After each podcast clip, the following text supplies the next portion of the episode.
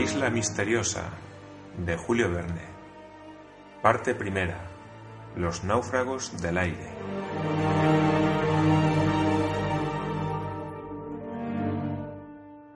Capítulo 19. Transforman el Palacio de Granito en cómoda morada. Al día siguiente, 22 de mayo, comenzaron las obras de arreglo de la nueva morada. Los colonos estaban impacientes por cambiar su insuficiente refugio de las chimeneas por aquel vasto y sano retiro, abierto en medio de la roca, al abrigo de las aguas del mar y del cielo. Las chimeneas, sin embargo, no debían abandonarse completamente, y el proyecto del ingeniero era convertirlas en un taller de, las grandes obras. La primera preocupación de Cyrus Smith fue reconocer el punto preciso que ocupaban en la fachada del Palacio de Granito. Marchó a la playa al pie de la enorme muralla, y como el pico había escapado de las manos del corresponsal y había debido caer perpendicularmente, bastaba encontrar el pico para conocer el sitio donde se había abierto el boquete. Encontró fácilmente el pico, y en línea perpendicular, por encima del punto donde había caído a la arena, a ochenta pies sobre el nivel de la playa, estaba la abertura. Algunas palomas entraban y salían ya por ella, como si verdaderamente se hubiera descubierto para su uso el palacio de granito. La intención del ingeniero era dividir la parte derecha de la caverna en varios cuartos, precedidos de un corredor de entrada, e iluminados con cinco ventanas y una puerta, abiertas en la fachada. Pencroff admitía sin reparo las cinco ventanas, pero no comprendía la utilidad de la puerta, porque el antiguo conducto de desagüe ofrecía una escalera natural por la cual sería siempre fácil el acceso al palacio de granito. Amigo, le dijo Cyrus Smith, si nos es fácil llegar a nuestra morada por el desagüe, también podrán otros llegar del mismo modo. Yo, por el contrario, quiero obstruir esa entrada en su mismo orificio, taparla herméticamente y, si es preciso, disimularla por completo elevando por medio de un dique las aguas del lago. ¿Y cómo entraremos? preguntó Pencroff. Por una escalera exterior, dijo Cyrus Smith. Una escalera de cuerda que, una vez retirada, hará imposible el acceso a nuestra casa. ¿Y para qué tantas precauciones? repuso Pencroff.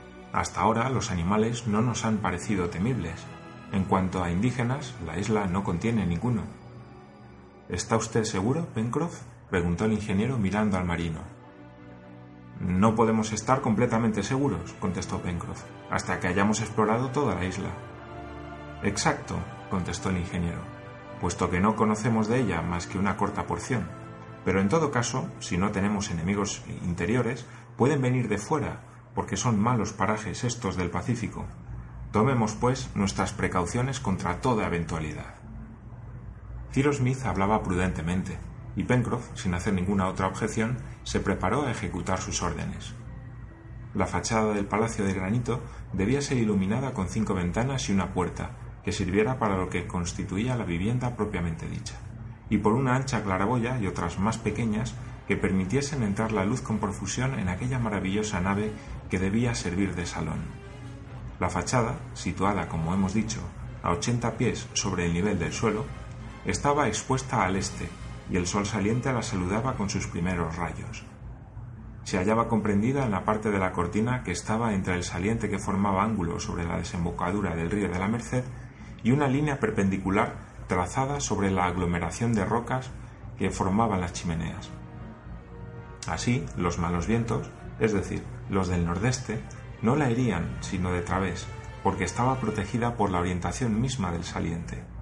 Por otra parte, mientras se hacían los bastidores de ventanas, el ingeniero tenía intención de cerrar las aberturas con gruesos postigos, que no dejarían pasar el viento ni la lluvia, y cuya existencia podría disimularse en caso de necesidad. El primer trabajo consistió en hacer las aberturas. La maniobra del pico sobre aquella roca dura habría sido demasiado lenta, y Cyrus Smith era hombre de grandes recursos. Tenía todavía cierta cantidad de nitroglicerina a su disposición, y la empleó útilmente. El efecto de la sustancia explosiva fue localizado convenientemente, y bajo su esfuerzo el granito se abrió en los sitios elegidos por el ingeniero. Después, el pico y el azadón acabaron la forma ojival de las cinco ventanas, de la gran claraboya, de las otras más pequeñas, y de la puerta y desbastaron los huecos, cuyos perfiles quedaron en formas caprichosas. Algunos días después de haber empezado estas tareas, el palacio de granito estaba ampliamente iluminado por la luz de levante, que penetraba hasta las profundidades más secretas. Según el plan concebido por Cyrus Smith, la casa debía dividirse en cinco departamentos con vistas al mar. A la derecha, una entrada con puerta, de donde arrancaría la escalera. Después, una cocina de 30 pies de ancha. Luego, un comedor de 40 pies, un dormitorio de igual anchura y, por fin, la habitación de los huéspedes, reclamada por Pencroff y que confinaba con el salón. Estas habitaciones, o más bien esta serie de cuartos que formaban aquel departamento del Palacio de Granito, no debían ocupar toda su profundidad.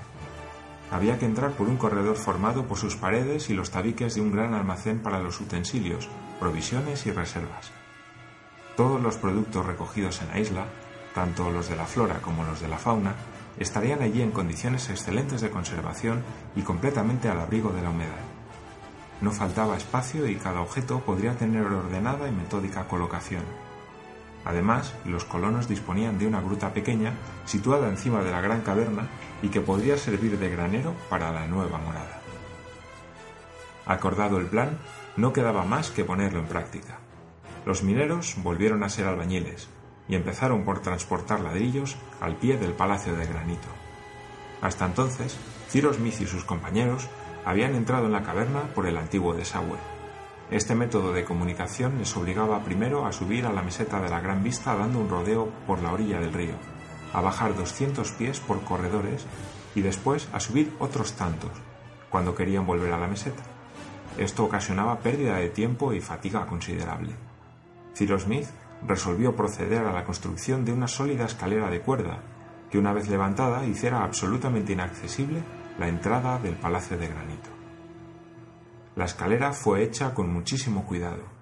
Sus montantes, formados de fibras de una especie de junco muy resistente, trenzadas por medio de un molinete, tenían la solidez de un cable grueso, y en cuanto a los escalones, se hicieron de una especie de cedro rojo de ramas ligeras y resistentes.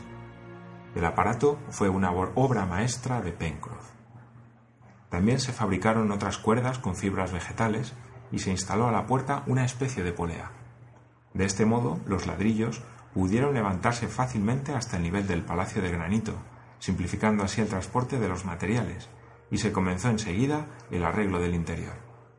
No faltaba cal, y los colonos tenían millares de ladrillos dispuestos para ser utilizados levantaron sin dificultad la armadura de los tabiques, muy rudimentarios por otra parte, y en cortísimo tiempo quedó la casa dividida en cuartos y almacenes, según el plan convenido. Aquellas tareas marchaban con rapidez bajo la dirección del ingeniero, que manejaba lo mismo el martillo que la llana. Cyrus Smith conocía todos los oficios y daba así ejemplo a compañeros inteligentes y celosos. Se trabajaba con confianza y hasta con alegría, teniendo siempre Pencroff algún chiste preparado, siendo unas veces carpintero, otras cordelero, otras albañil, y comunicando su buen humor a sus compañeros. Su fe en el ingeniero era absoluta y nada hubiera podido alterarla. Le creía capaz de emprenderlo todo y de conseguirlo todo.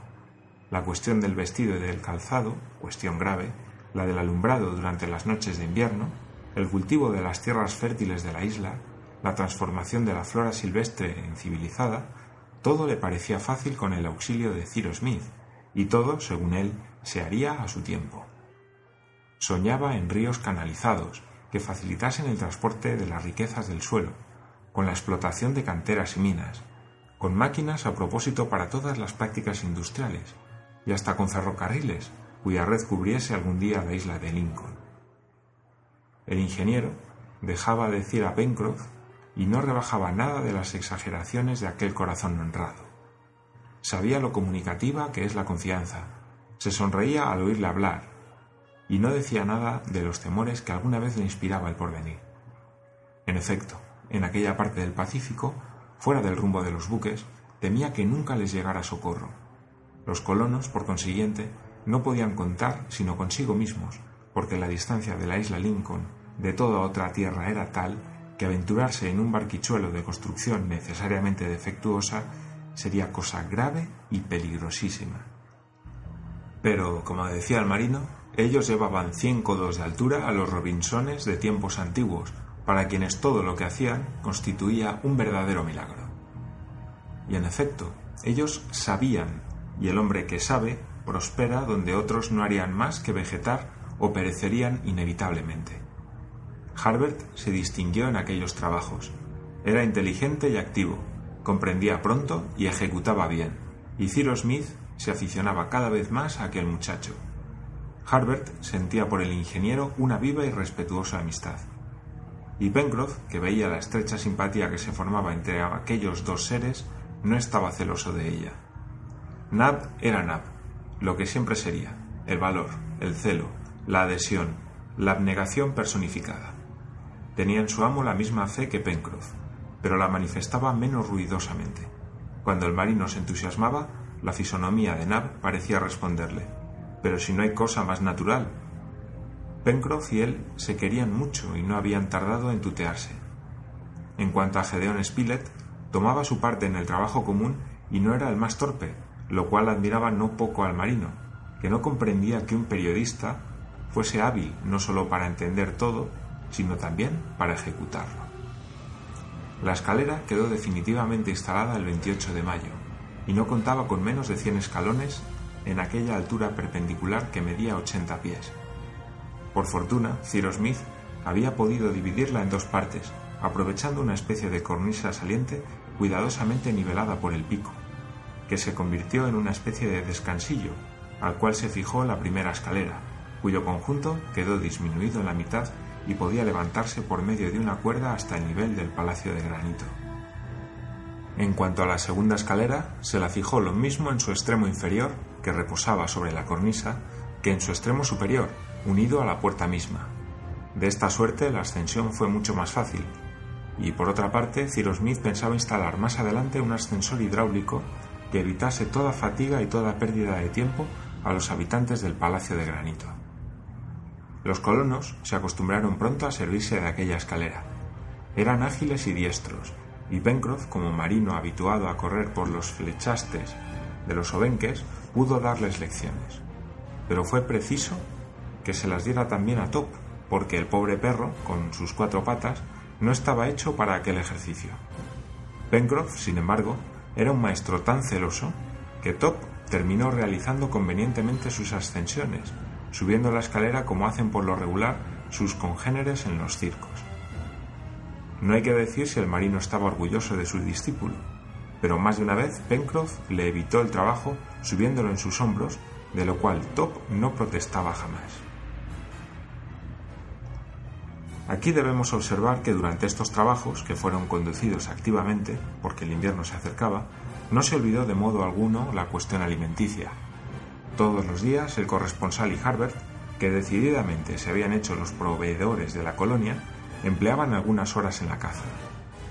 No explotaban más que los bosques de Jacamar, a la izquierda del río, pues no teniendo puente ni canoa, el río de la Merced no había sido atravesado todavía.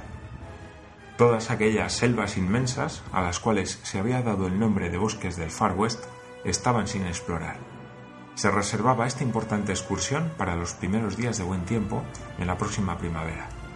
Pero los bosques del Jacamar tenían caza suficiente, abundando en ellos los canguros y los jabalíes, en los cuales hacían maravillas las jabalinas, el arco y las flechas de los cazadores.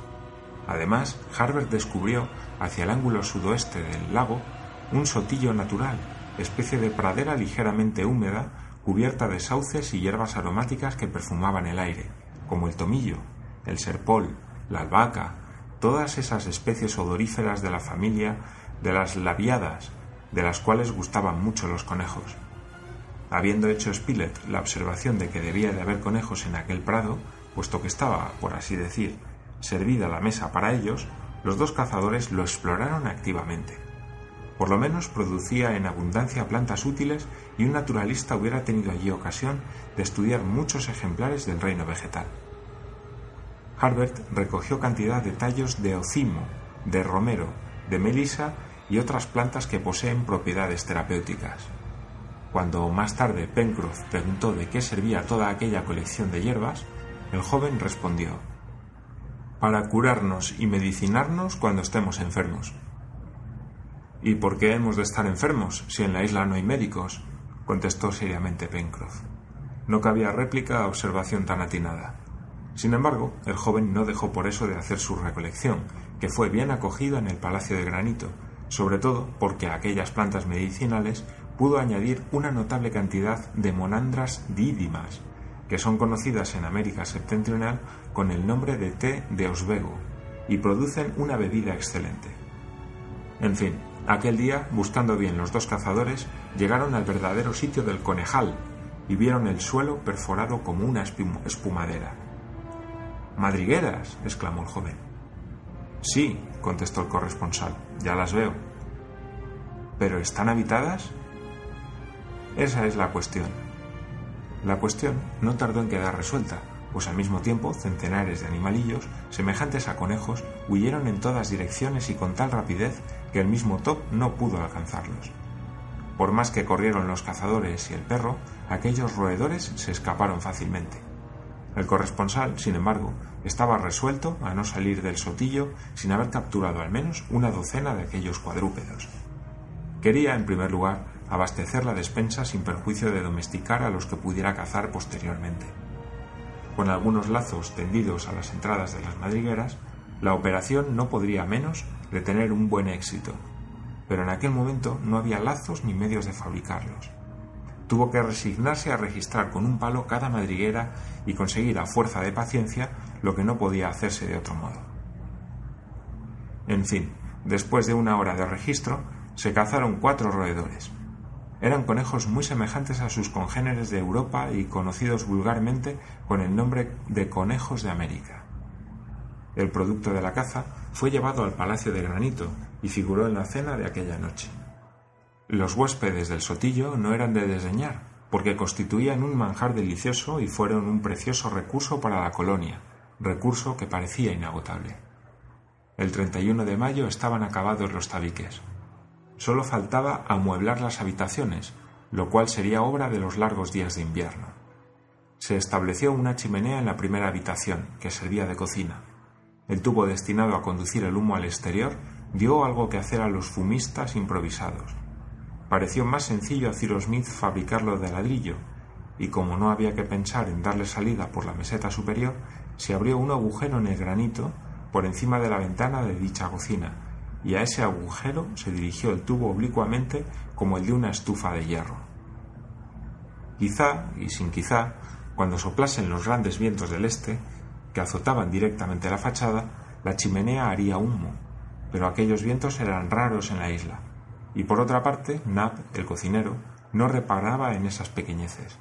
Cuando estuvieron acabados estos arreglos interiores, el ingeniero se ocupó en tapar el orificio del antiguo desagüe de manera que fuera imposible el acceso por aquella vía. Se llevaron grandes trozos de roca junto a la abertura y la cimentaron fuertemente. Cyrus Smith no realizó todavía el proyecto que había formado de tapar aquel orificio con las aguas del lago, volviéndolas a su nivel primitivo por medio de un dique se contentó con disimular la obstrucción con hierbas, arbustos y malezas plantados en los intersticios de las rocas y que a la primavera siguiente debían desarrollarse con exuberancia.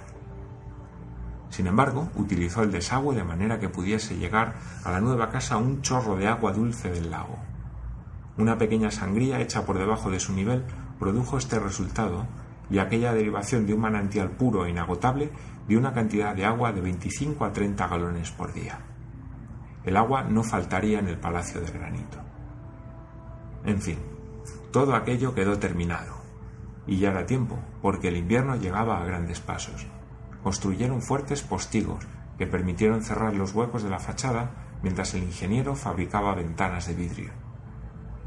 Gedeón Spilett había dispuesto artísticamente en los salientes de la roca, alrededor de las ventanas, plantas de diversas especies y largas hierbas flotantes, y de esta manera los huecos tenían un marco de verdor pintoresco y de un efecto delicioso. Los habitantes de aquella mansión sólida, sana y segura debían estar satisfechos de su obra. Las ventanas permitían a sus miradas recrearse en un horizonte extensísimo, cerrado al norte por los dos cabos mandíbulas y al sur por el cabo de la Garra. Toda la bahía de la Unión se extendía magníficamente delante de sus ojos. Sí, los buenos colonos tenían razón para estar satisfechos, y Pencroff no escaseaba los elogios a lo que él llamaba riendo su habitación de quinto piso con entresuelo.